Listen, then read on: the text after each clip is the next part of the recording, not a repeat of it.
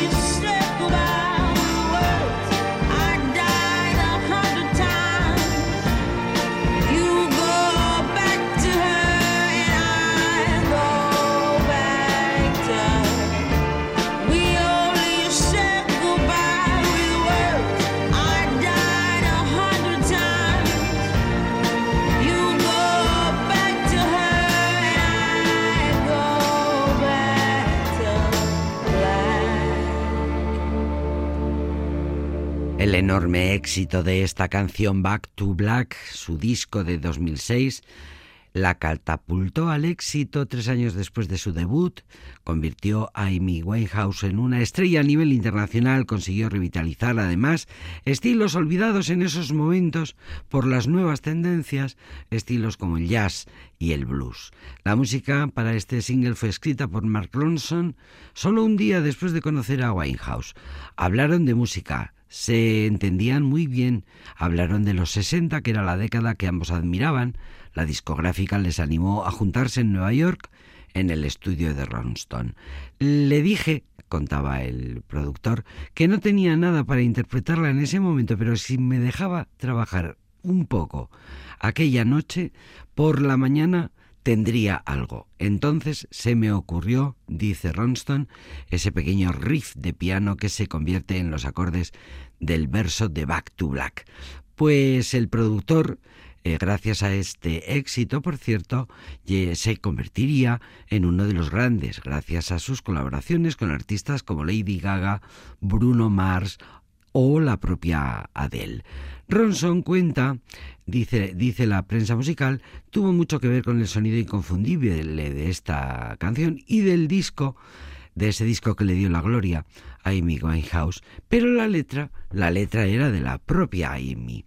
Back to Black es una canción la más desgarradoramente íntima y personal porque está inspirada y creada por la angustia de Amy después de ser abandonada por él que va a retomar una relación con una antigua ex. Hablamos de Blake, su novio.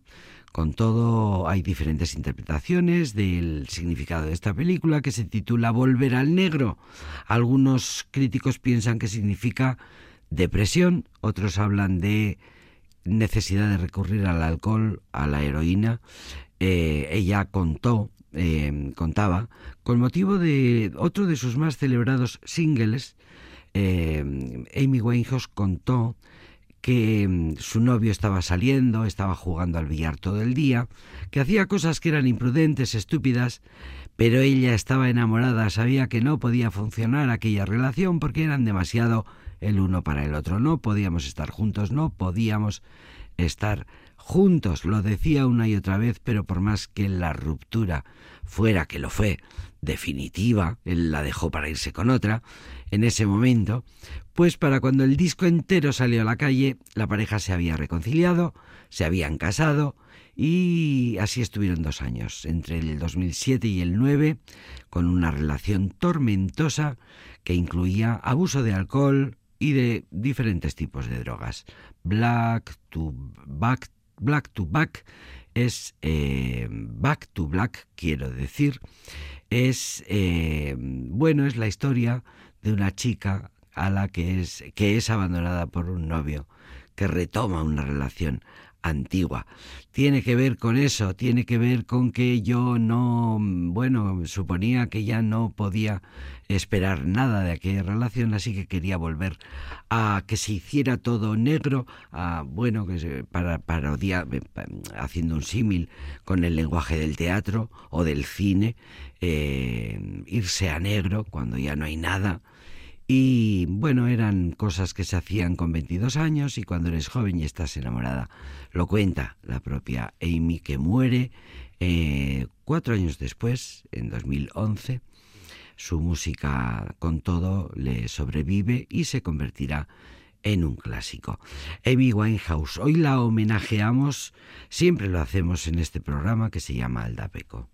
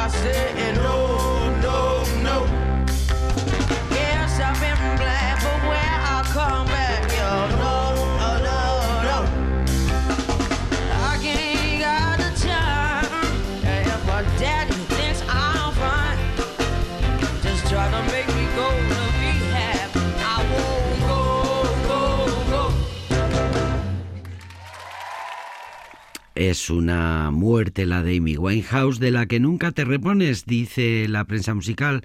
Estamos hablando de lo importante que son los músicos, los cantantes, las cantantes, que son los que crean la música, que es vital en nuestra vida, se van forjando, nuestra vida se va forjando, en, bueno, las canciones, a través de las canciones se va forjando nuestra biografía es muy importante. Somos música, decía un estupendo invitado que tuvimos hace un par de días. Somos música. Pues mira qué cosa tan terrible el vídeo musical de la canción que escuchábamos antes, Back to Black, eh, Volver al Negro. El vídeo musical de esta canción tenía un tono sombrío, filmado en blanco y negro, con una Amy vestida de negro mientras se dirigen a un cementerio para llorar su pérdida. En una escena en particular, Amy Winehouse y su séquito rinden homenaje a una lápida que dice Aquí se encuentra el corazón de Amy Winehouse. La inscripción fue editada del vídeo después de la muerte de Amy en 2011.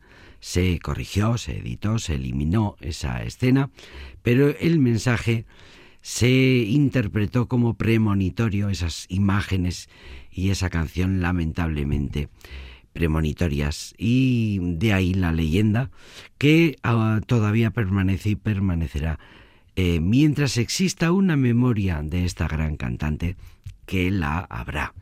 Bien, ahora después de eh, tanto negro necesitamos algo dulce.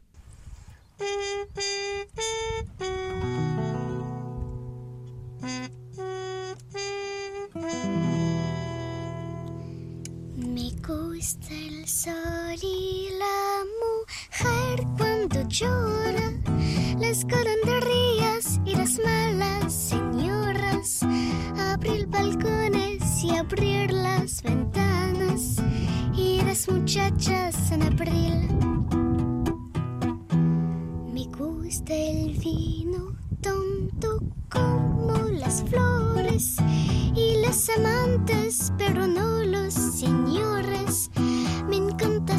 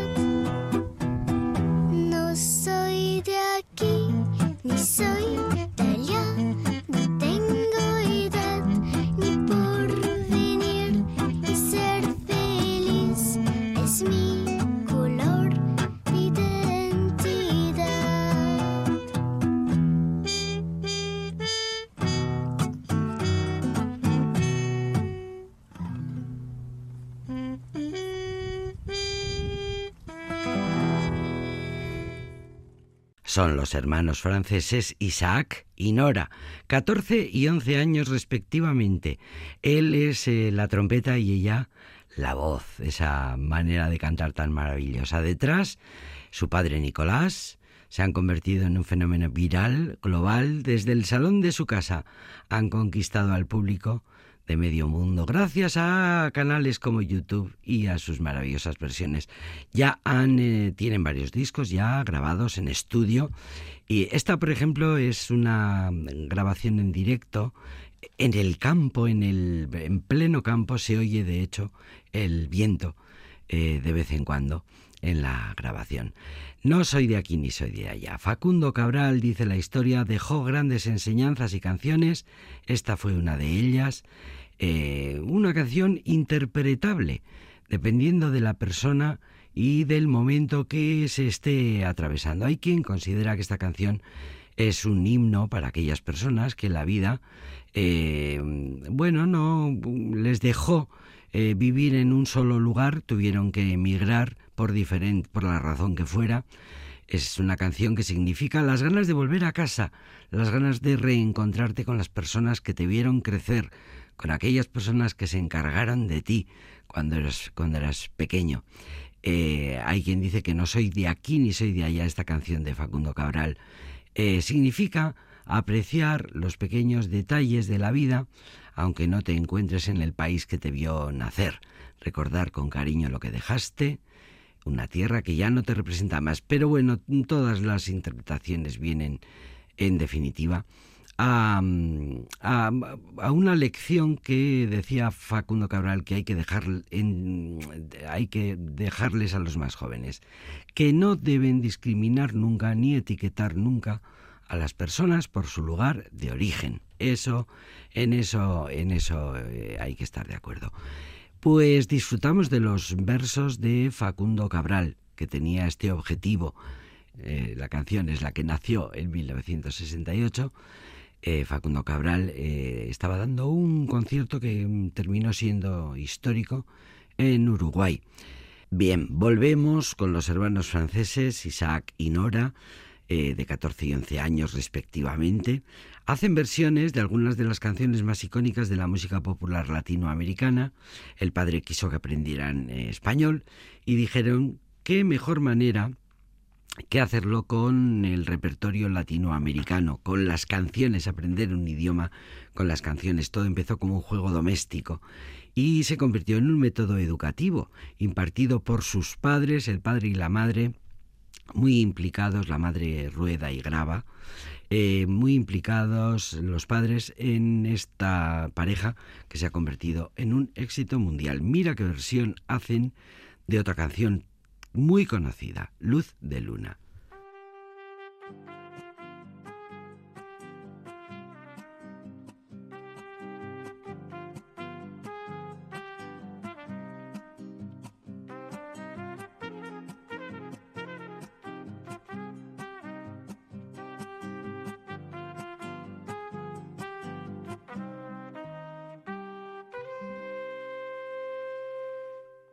Yo quiero luz de luna para mi noche triste,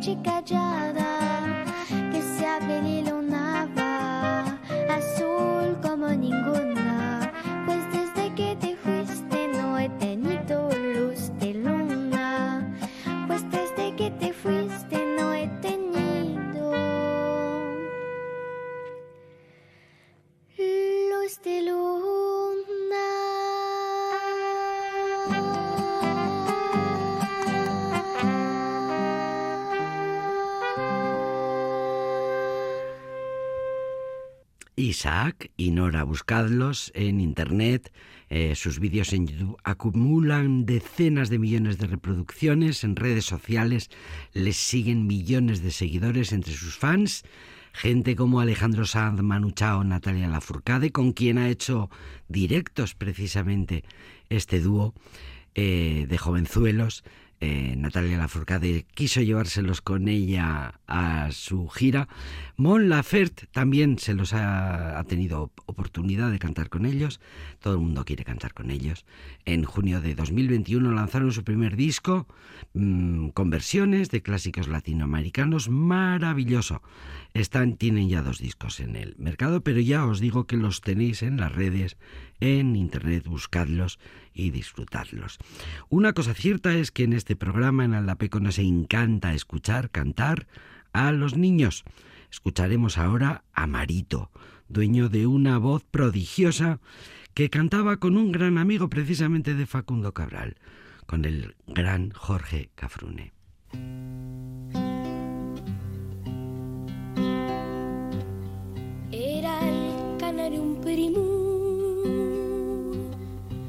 Era su dueño un pequeño que velaba con empeño los cuidados del cantor.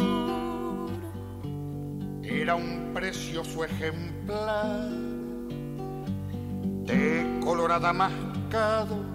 Era un preso resignado a la misión de cantar. Era sensible escuchar de su garganta sonora la nota grave que llora en un constante rolar. Daba a entender su trina De que una angustia sufría porque falto de alegría era su flauta un peña. Un cierto día su dueño, el pequeño que se solía estaciar. Al contemplar los fulgores de tan divinos colores y tan hermoso cantar. Llevó hasta el cielo su queja porque prendido a la reja de la pequeña prisión. En lenta y triste agonía, su fiel canario moría sin comprender la razón. Preso de un hondo quebranto, subió a sus ojos el llanto y con infante emoción sacó de la jaula al preso, posó de su boca un beso sobre el rosado plumón y en su mano temblorosa quedó dormida una rosa que tenía un corazón. La cajita de madera,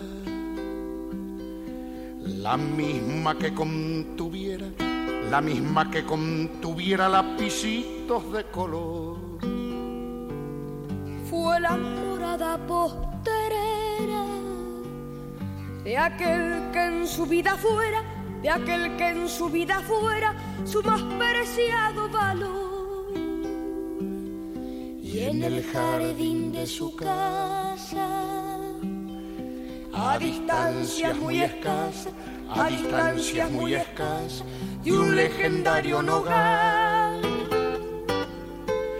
Lloro la pobre criatura, lloro la pobre criatura, al cavar la sepultura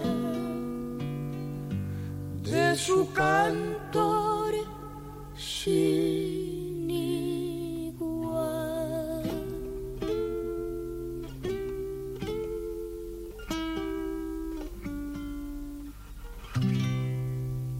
Y tienen estas canciones el valor de joya porque ya no se hacen cosas así, no se hacen canciones así, no se hacen dúos así, no cantan. Bueno, eh, no se hacen. Eh, es una cosa que fue un producto de su tiempo. Jorge Cafrune y Marito fueron el hombre y el niño, formaron aquel dúo inolvidable que en Radio Vitoria sonó sin parar el vozarrón y la voz blanca hicieron juntos una corta pero exitosísima carrera. Hoy Mario Guillermo Perrota, que así se llama Marito, se dedica a la fotografía. A los 10 años cuenta, le gustaba cantar. A los 12 empezó a actuar durante un tiempo. Hasta los 14 con Jorge Cafrune, que fue su descubridor. Estuvo año y medio viviendo en Europa con Jorge Cafrune, pero el chico era demasiado joven no pudo asimilar, así lo cuenta el propio Marito, no pudo asimilar lo que le estaba pasando, no podía calibrar el éxito que llegaron a tener. Era auténtica devoción la que recibía esta criatura eh, con aquellos 14 años. Eh, Marito Cafrune fue un grande, una persona, para Marito, mejor dicho, para Marito Cafrune fue un grande, un 10, una persona excelente, así lo, lo, lo define, y guarda de él muchísimos recuerdos magníficos. Jorge Cafrune, como hemos contado muchas veces, murió en 1978 atropellado por una camioneta después de dar un concierto en el que cantó unas canciones prohibidas por la dictadura ah, argentina y que el pueblo le pidió. Y Jorge Cafrune cantó. Y volvemos a escucharlo con Marito con esta canción que se llama De mi madre.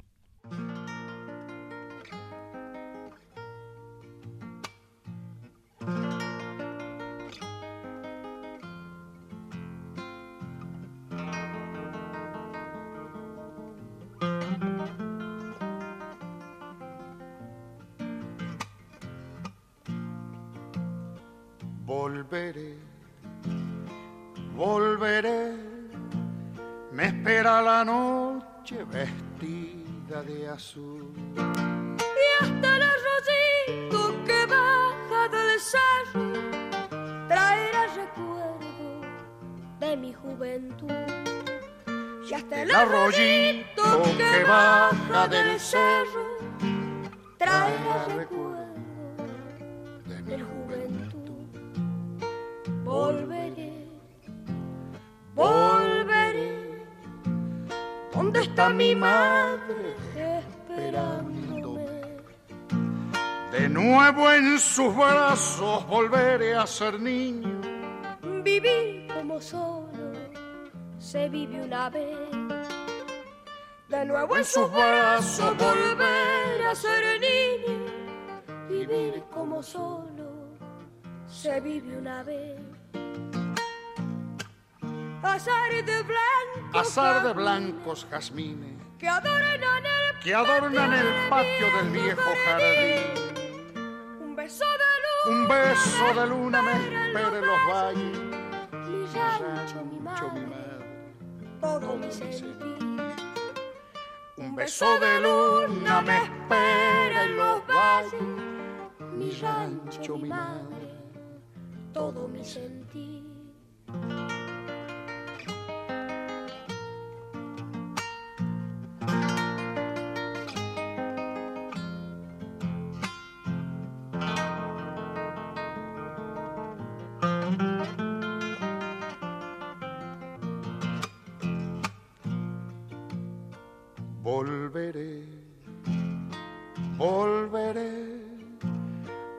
Ese camino que ayer me alejó. Al zumba del ave que vuelve a su nido, buscando un alivio para su dolor. Al rumbo del ave que vuelve a su nido, buscando un alivio para su dolor. Volveré volveré. Y lejos la noche repite mi voz. La voz de un cariño que lejos se siente y llama al ausente de su corazón. La voz de un cariño que lejos se siente y llama al ausente de su corazón. Azar de blancos, azar de blancos jazmines. que adornan, que adornan el patio del viejo jardín. Un beso de, Un beso de luna me espera en los valles. mi rancho, mi madre, todo mi sentir. Un beso de luna me espera en los valles. mi rancho, mi madre, todo mi sentir. Alapeko sagarraren adarraren puntan, puntaren puntan, soria zegoen kantari.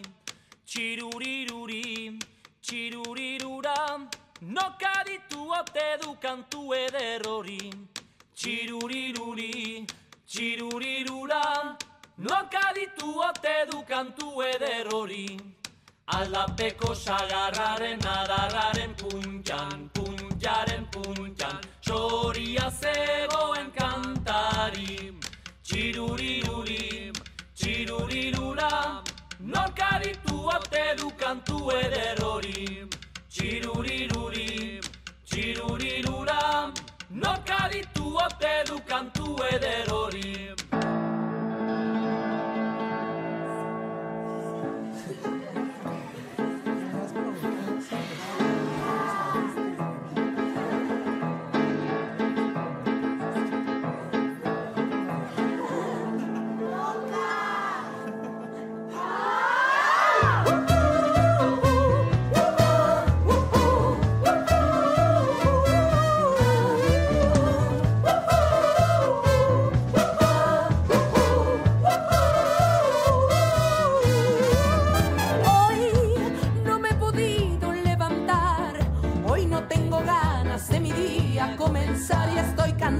que me digan cómo debería de ser, estoy cansada que mencionen lo que debo de aprender y no, hoy no me importa qué dirán, ya he sufrido tanto, ¿qué más me puede pasar si no les gusta mi carácter, mi manera de pensar? Que se busquen a otra idiota, yo así voy a continuar.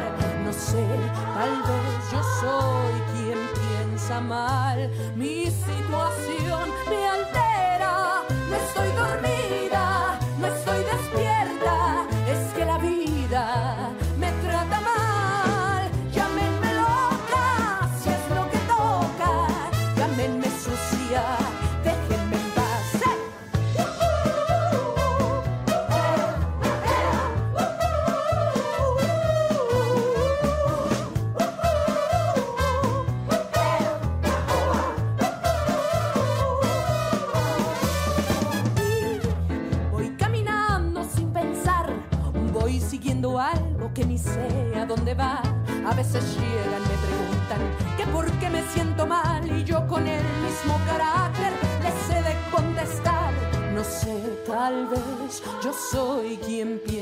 mal. Mi situación me altera. No estoy dormida, no estoy despierta. Es que la vida me trata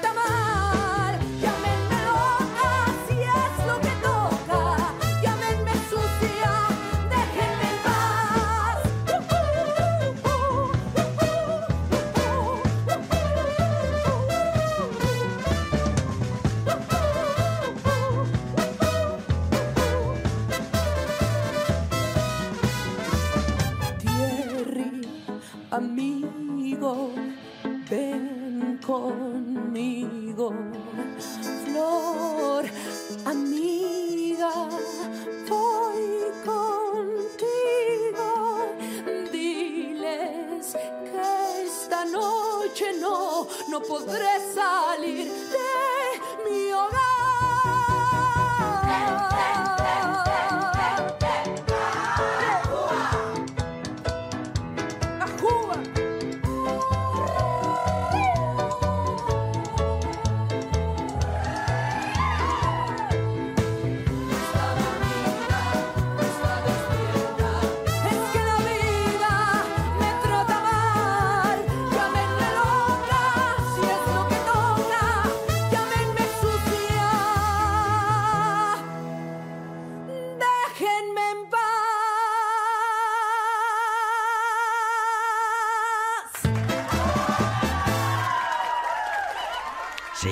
Flor Amargo y así quiere que le llamen Flor Amargo. Soy poeta, dice, porque doy a conocer lo que escribo, bailo, eh, las redes me permiten con libertad expresar lo que soy y lo que hago en la vida. Mi mensaje es de amor hecho música. El mensaje es que todos somos uno mismo, que lo que hagas por otros lo haces por ti mismo.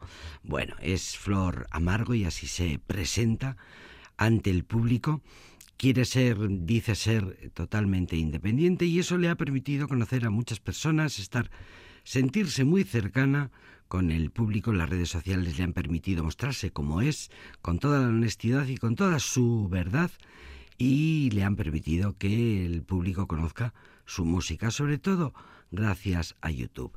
Em, las crónicas y la prensa musical habla de su energía eh, desbordante, su música sin etiquetas. Ella dice que baila, baila una especie de claque, se expresa con todo el cuerpo. Eh, la música que hace es muy integral y tiene su música un siglo de base. Combina sonidos y ritmos del pop, pero también de la cumbia, del folclore de su tierra. Se llama Enma Maite Carballo Hernández y es conocida como Flor Amargo. Ahora sí. Ya llegó la reina del barrio. Flor Amargo. Y Amanititita presentan la cumbia del aguacate. Súbale que súbale que ahí voy.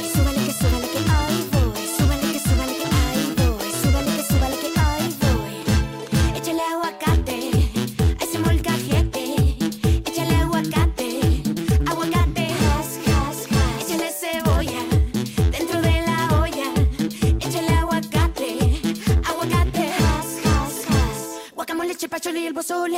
Guacamole,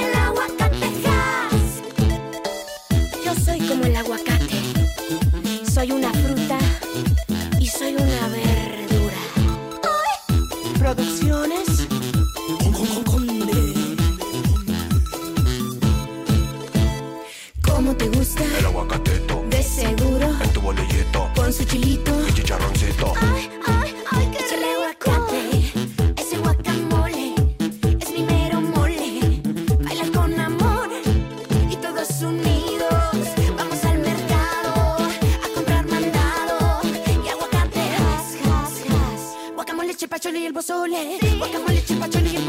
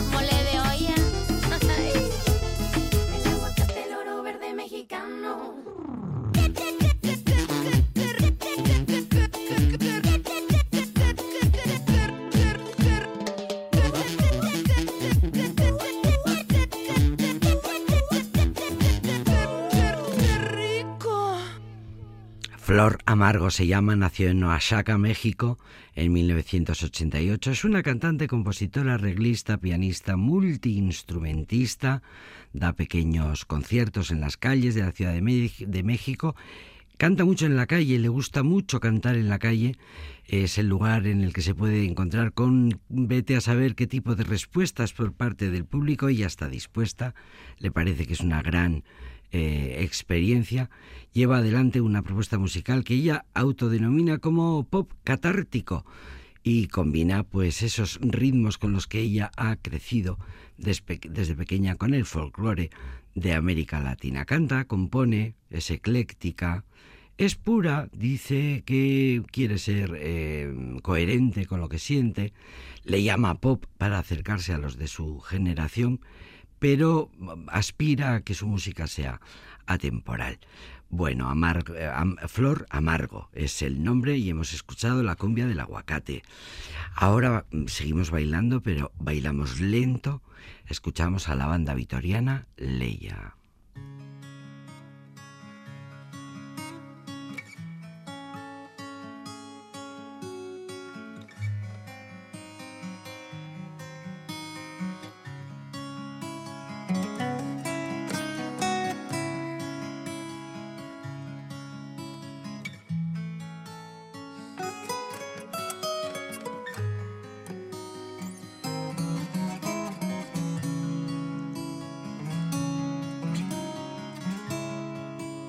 Dueña de mis cicatrices,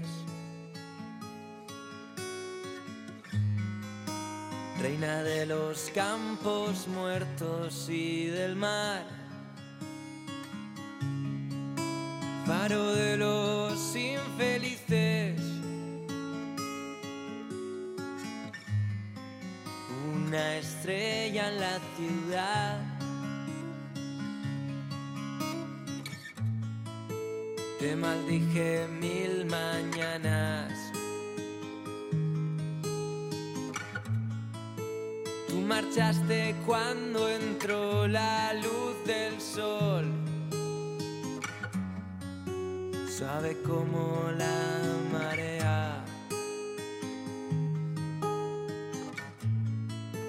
Acercándose al colchón.